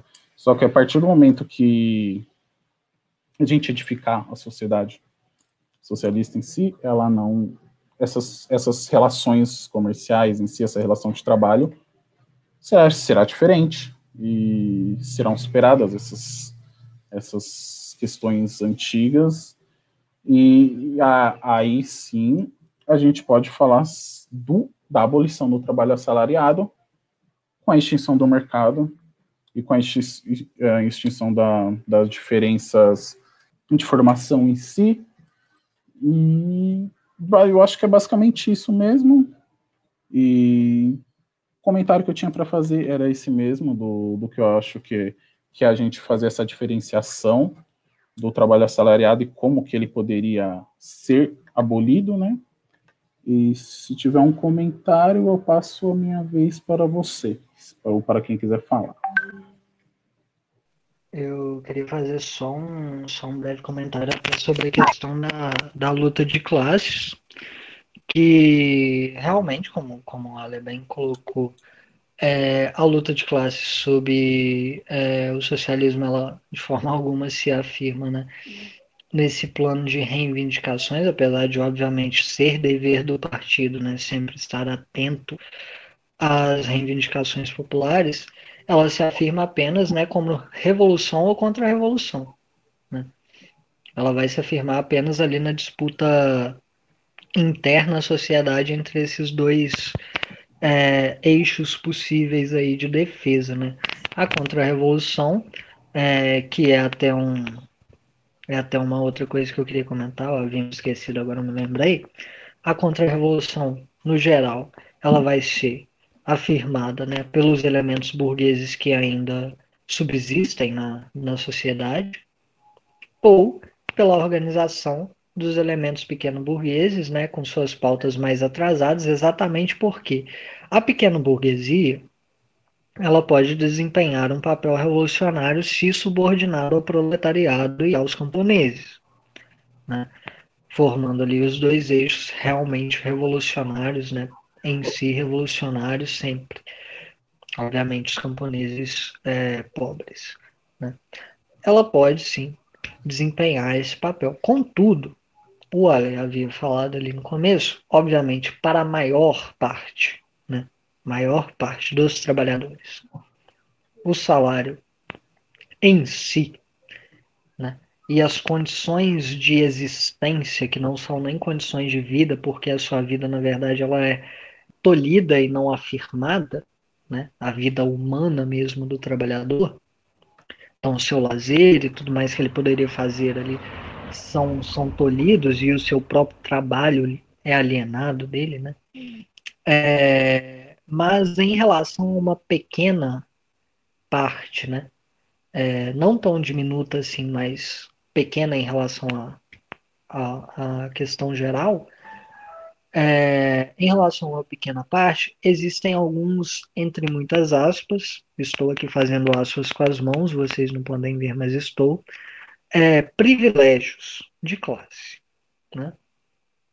que são ali, na verdade, maiores ganhos né, salariais. Muitas vezes não, esses trabalhadores não são assalariados, mas cada vez mais eles são, né?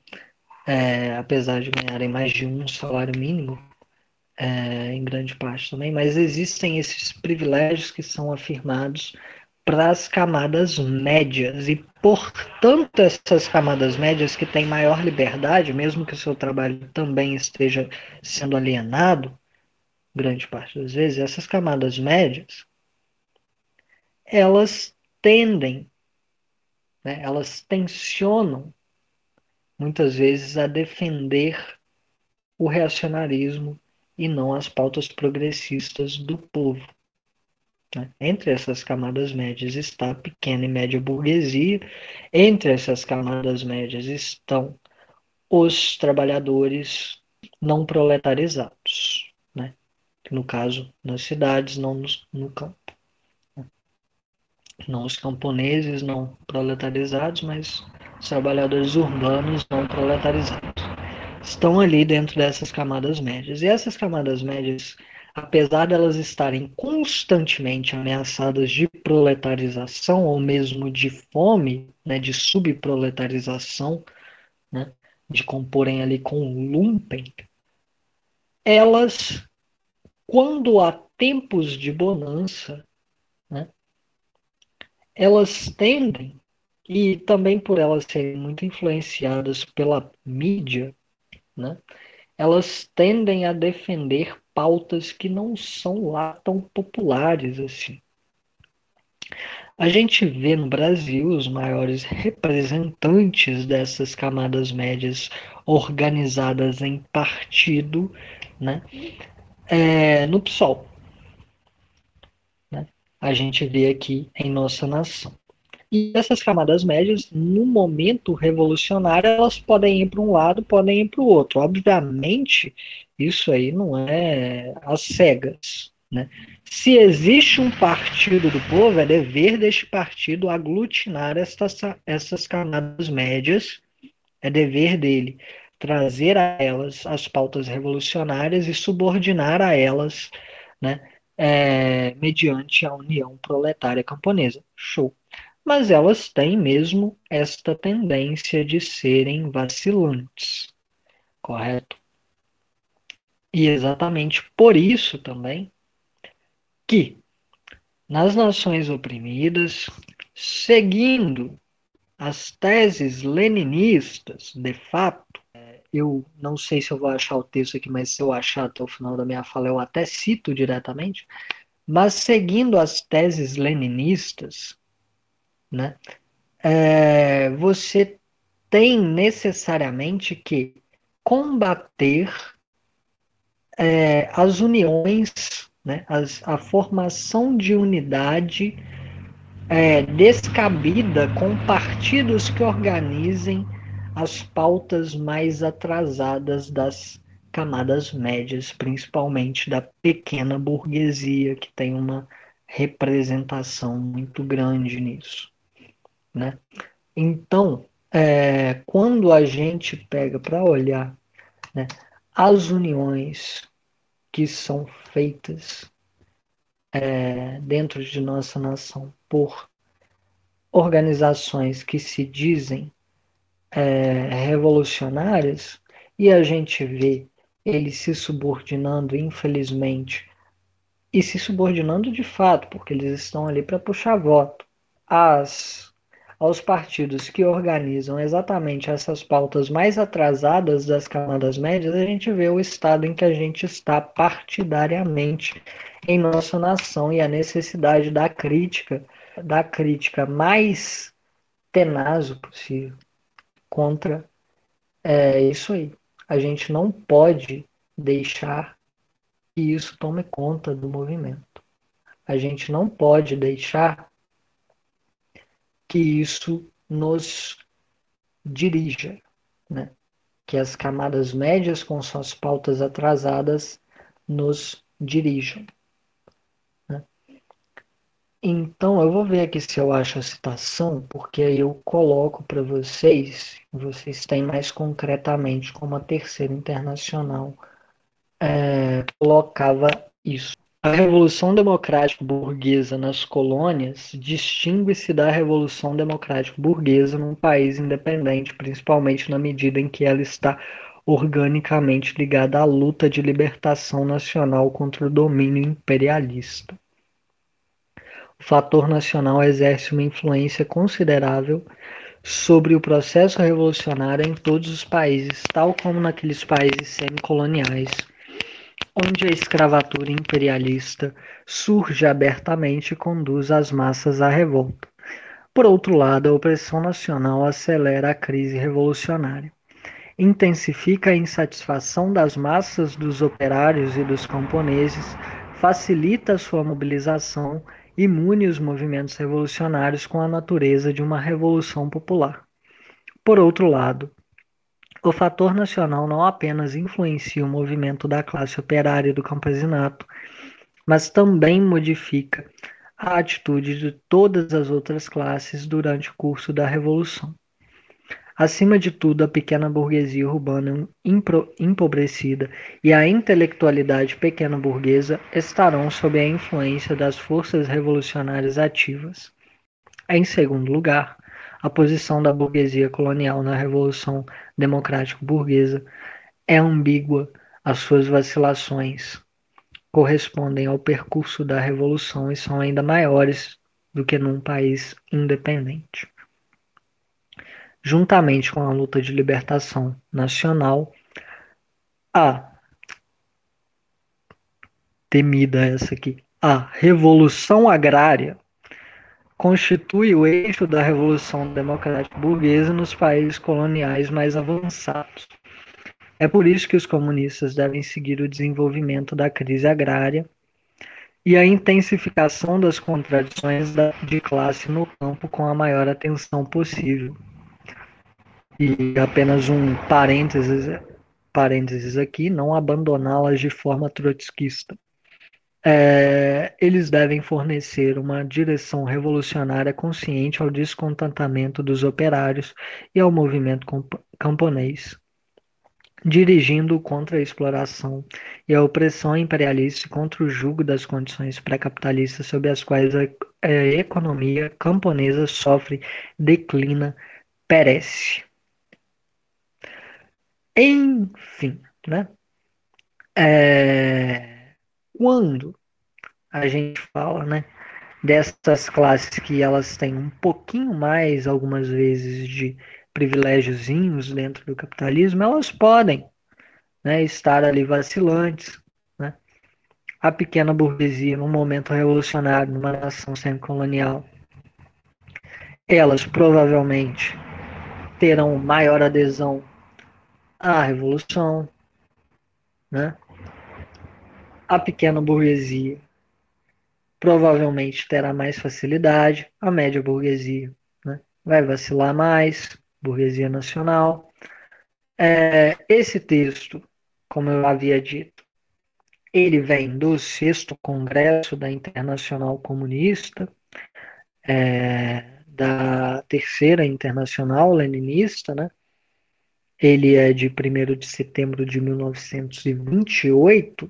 Contudo, como né, o imperialismo ainda está aí reinante, a gente não pode desprezá-lo. Afinal, ele diz respeito a isso. Né?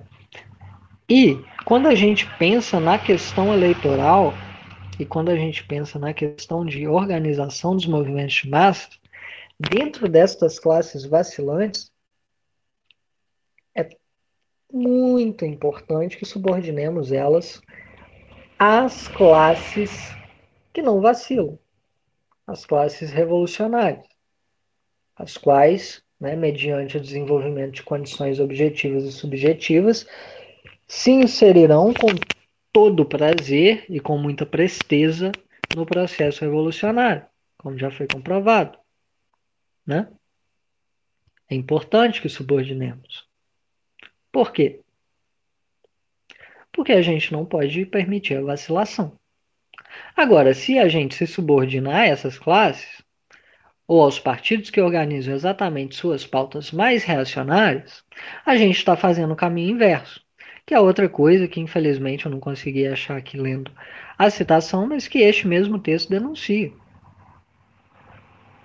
Fazer esse caminho inverso. Subordinar-se a essas classes. Isso não enseja a revolução. Isso não enseja o fim do do, da escravidão assalariada. Isso não enseja o fim das formas pré-capitalistas de exploração. Isso não enseja o fim, não dá cabo da dominação imperialista, não dá cabo do imperialismo em si. Né?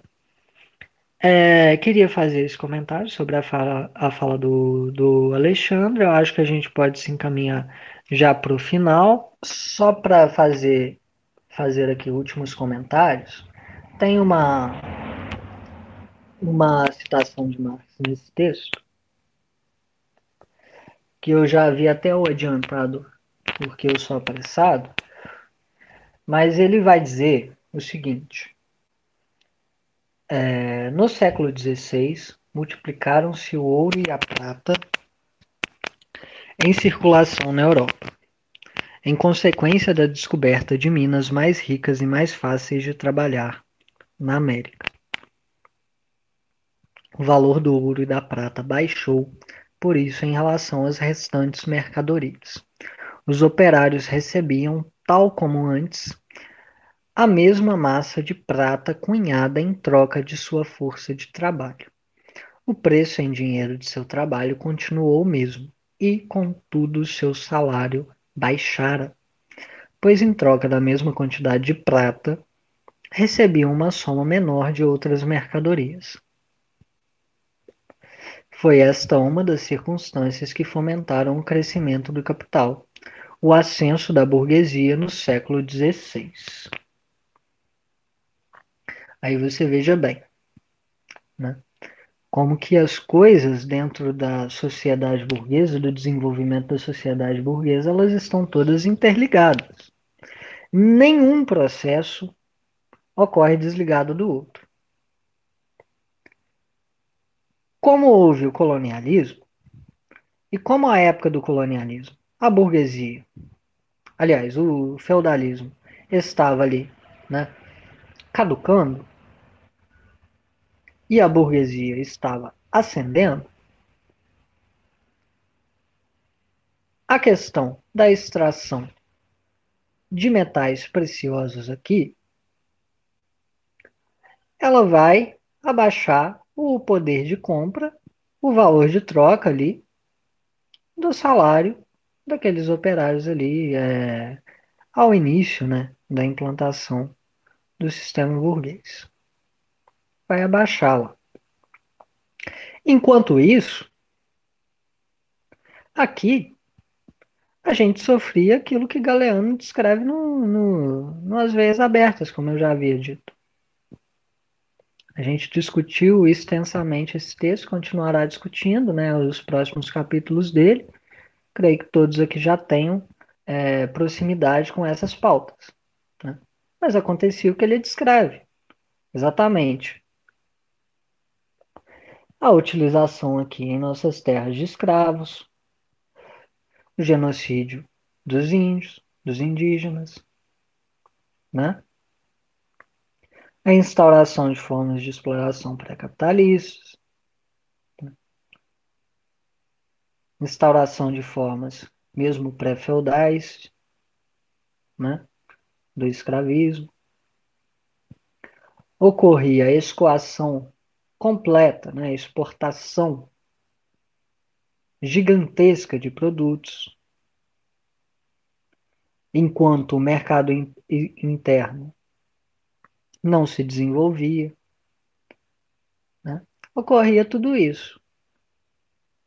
E muito mais. E hoje em dia, quando a gente olha para a nossa realidade de país exportador onde o nosso digníssimo presidente chega para um é, Algor e fala: Ah, quero explorar as riquezas da Amazônia. Com vocês, vocês, os Estados Unidos da América, nação pútrida e nojenta que é, quando ele chega e diz isso, o que ele está reafirmando de forma pronunciada, enunciada, senão o que foram os governos de todos os presidentes que tivemos desde a implantação da República, com a diferença sendo apenas que no início da implantação da República éramos subordinados mormente a Inglaterra. Tanto que a própria independência ela apenas significa maior subordinação à Inglaterra pelo é, monopólio comer comercial de novo tipo, pela, pela afirmação concreta de algo que. afirmação palpável de algo que já ocorria na concretude, que era né, é, o, o aquele é, monopólio comercial inglês, que era os ingleses eram quem se beneficiavam de, da maior parte de nossa exploração enquanto colônia.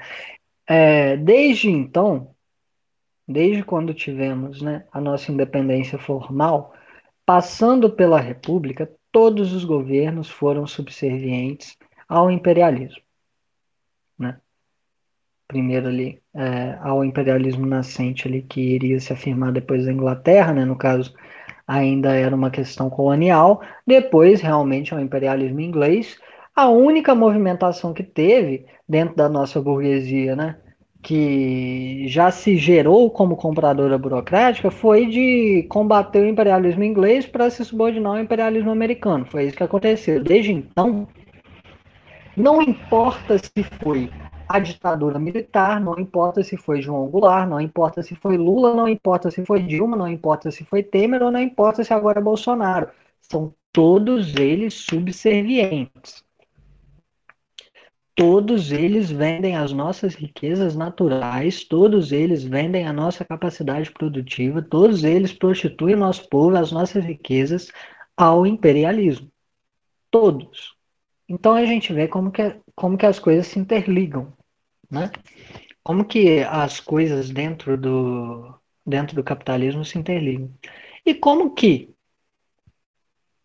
se o nosso salário é desvalorizado, se o nosso povo teve que depender, por exemplo, de um governo reformista, fraco e entreguista, para pelo menos ter um poderzinho de compra um pouquinho maior, isso ocorre exatamente pela nossa posição de sempre colônia. E isto corrobora exatamente a necessidade de uma revolução que tenha cunho nacionalista. Não é confundir é, uma revolução nacionalista com se subordinar à burguesia. Porque os únicos que fazem isso normalmente são aqueles que estão nos acusando disso. Parece que eles é, realmente leram aquela falsificação né, do, do, dos Dez Mandamentos de Lenin, eles tomaram ao pé da letra, eles devem ter procurado no Google e tomaram ao pé da letra o negócio, né? É, e acusam aqueles que é, não estão fazendo o que eles fazem de fazer exatamente o que eles fazem, né, infelizmente. Mas se a gente teve, né, que depender deste governo entreguista, deste governo reformista, para ter um poderzinho de compra um pouco maior, o que isso afirma para nós, enquanto classe trabalhadora, enquanto povo, é exatamente a necessidade imperiosa de destruirmos completamente, plenamente, todo o aparato de Estado subordinado ao imperialismo, todo o aparato de Estado burocrático, é, de Estado latifundiário burguês, todo o latifúndio, toda a burguesia burocrática compradora. Assim encerro a reunião. Boa noite para todos. É, Sistema penal já tá automatizado. Se for preto favelado, já atingiu o culpado. Meu filho engravatado, atropelamento, flagado, liberado pelo. Pra que é dispensado, geral querendo.